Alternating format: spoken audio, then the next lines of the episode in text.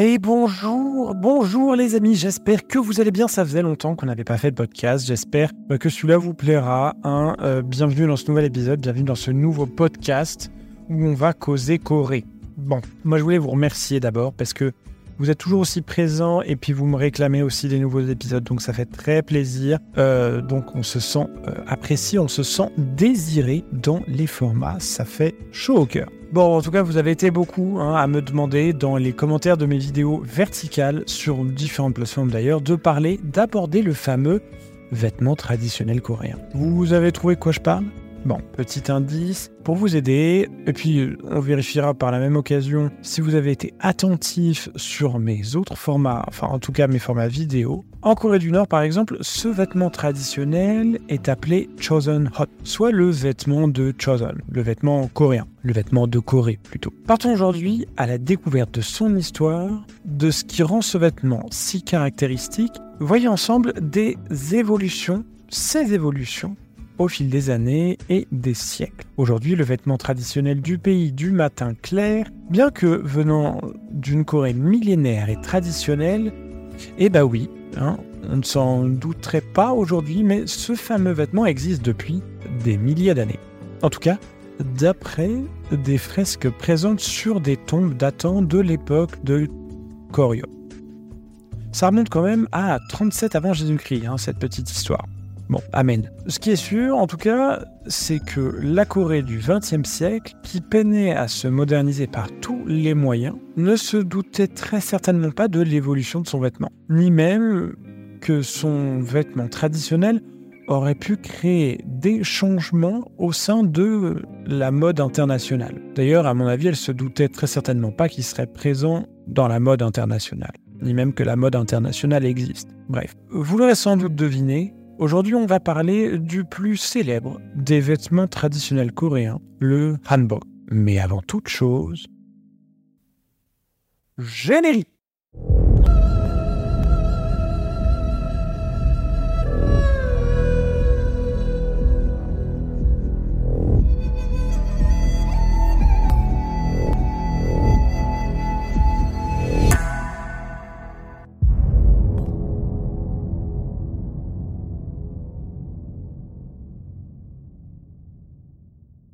vêtements potentiellement, et c'est important de le mentionner, je trouve, auraient été introduits en Corée il y a très longtemps par des nomades sito-sibériens. Vous verrez, on va reparler de ça un peu plus tard euh, dans ce podcast. Bon, en tout cas, euh, vous savez ce qui, remonte bien fort aussi, c'est que vous pouvez vous abonner à ce podcast, hein, lâcher votre meilleur abonnement et votre meilleure note sur les différentes plateformes de podcast par lesquelles vous passez pour mourir. Oui, oui, j'utilise des vieux mots.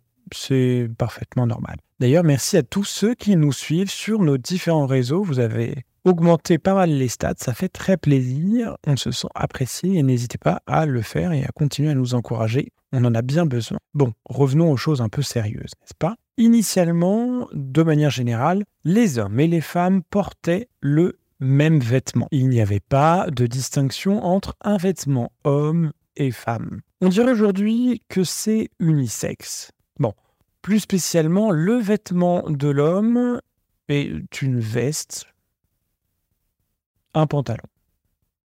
Mais le vêtement de la femme, quant à lui, est constitué d'une veste et d'une jupe. Pour les deux, hommes ou femmes, la couleur du haut était toujours différente de celle du bas. Jusqu'au royaume contemporain de Pekche, qui a quand même duré de 18 avant Jésus-Christ jusqu'en l'an de grâce 660, le vêtement n'a pas tant changé que ça. En revanche, on observe aisément que les couleurs et la coupe du vêtement étaient différentes selon le statut social du porteur. Mais on observe déjà une sorte de ceinture qui permettait de souligner la taille. Ceinture que l'on retrouve toujours aujourd'hui, mais attachée au vêtement directement. C'est depuis la période des trois royaumes que le vêtement possède l'allure qu'on lui connaît aujourd'hui. Mais depuis cette période, il y a pas beaucoup changé. Les seules modifications du vêtement résident désormais dans des influences étrangères qui vont lui ajouter des détails, le complexifier. La plus grande modification connue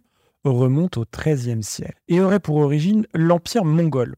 Bah oui. Bon, je sens que je vais devoir vous narrer cette belle épopée, n'est-ce pas? C'est après la période de la dynastie Koryo, qui a duré de 918 jusqu'en 1392, que la princesse mongole, alors mariée et intégrée à la famille royale coréenne, aurait partagé et véhiculé la mode mongole dans toute la Corée. C'est à partir de la dynastie coréenne la plus connue, la plus longue, et en particulier au cours du XVIe siècle que le hanbok est devenu un véritable phénomène de mode à part entière vous l'avez, il s'agit bien sûr de la dynastie Choson. C'est également à cette période, et avec l'arrivée du confucianisme de la dynastie, que l'on voit de nouvelles valeurs émerger, de nouveaux courants de pensée bien différents de celui présent jusqu'alors, plus traditionnels de la période Koryo. On voit alors doucement émerger une sorte de nouveau code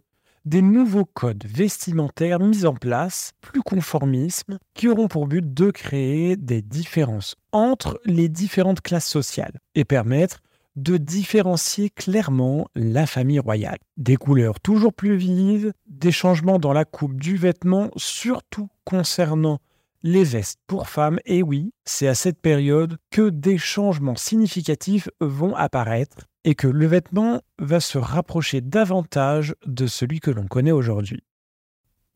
Par exemple, parmi les changements significatifs et qui ont contribué à donner l'identité si caractéristique de la tenue traditionnelle coréenne, la veste pour les femmes, que l'on appelle chokori, s'est grandement vu d'ailleurs raccourcir à cette période-là. Puis, quasiment simultanément, la jupe, la fameuse chima, est montée au niveau de la poitrine, tantôt en dessous, tantôt au-dessus. C'est durant la période Choson que le hanbok va devenir un véritable porteur de valeurs notamment confucées. La manière de porter le vêtement doit montrer l'intégrité chez les hommes et la chasteté chez les femmes. Durant la période Choson, le peuple coréen était restreint de plusieurs façons. En fait, soit ils étaient restreints par la loi, législativement, soit par leurs faibles moyens financiers, restreints à porter un handbook en chanvre, décoloré ou à la limite en coton.